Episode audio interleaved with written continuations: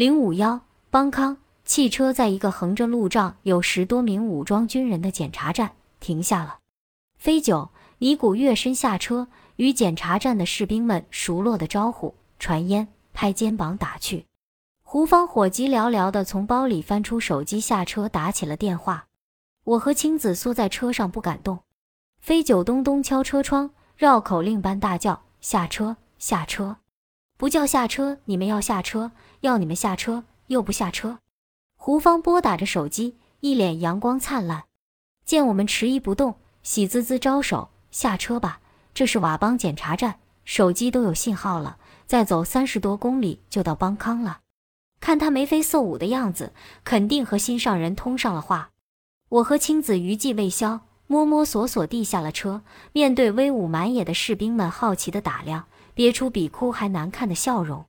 飞九向他们介绍：“我们是中国记者，县长的客人。”我茫然问：“检查什么？”一个貌似凶煞的长官和善地说：“帕斯，身份帕斯，四号海洛因。”上来两个士兵例行公事的翻看了我们的行囊，OK 了。不敢想，没有县长安排的特殊护送，这一路我们如何闯关过爱？庆幸顺利通过检查，即将到达邦康的喜悦，我和青子的感觉活过来了。邀请检查站的军人们与我们合影。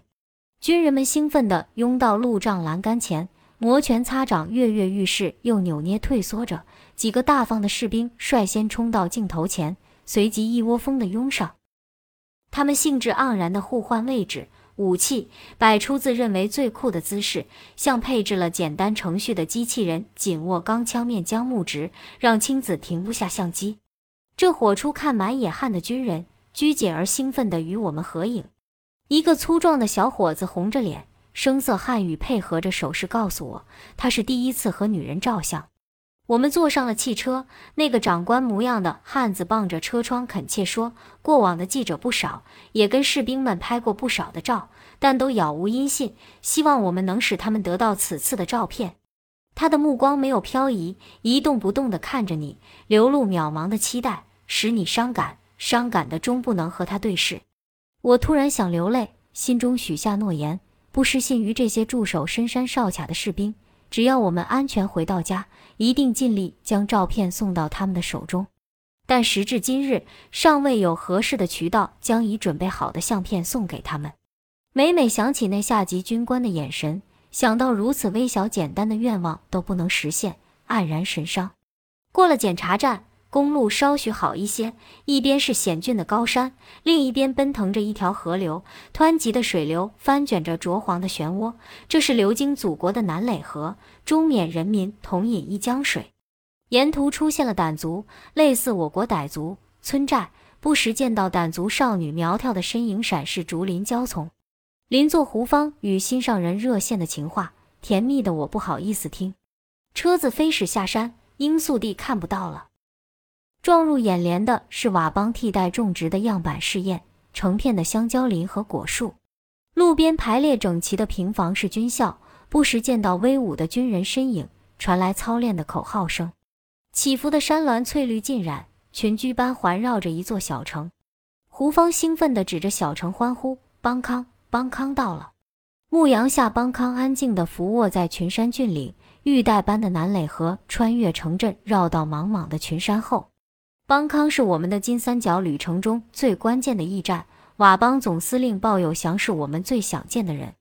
邦康，缅共中央时叫做邦桑，它曾是缅甸共产党的总部所在地，只有缅共广播电台。东北军区总部有几间砖木结构的瓦房，建筑面积约有两千平方米，全地区没有一条像样的街道。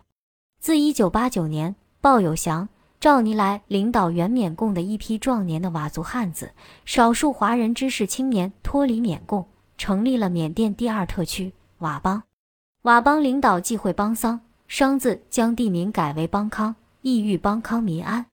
十二年来，城镇建设发展迅速，扩宽了街道，铺设了地下水沟，安装了自来水管，架设规范化的能源线路，修建了运动场、大礼堂。全地区的建筑面积约一百万平方米，是一九八九年前的五百倍。佤邦目前是金三角地区民族武装的老大，邦康是佤邦的首府，是佤邦政治、文化、金融中心，是佤邦党政军机关所在地。诸多历史原因及其错综复杂的政治斗争，给他蒙上了一层神秘的面纱。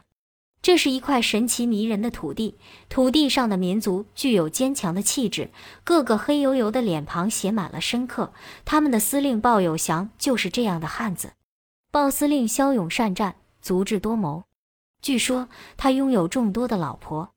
这么一块传奇的地方，这么一个传奇的人物，不知道了。邦康县长的护卫们会把我们交给谁？我们又将面临什么？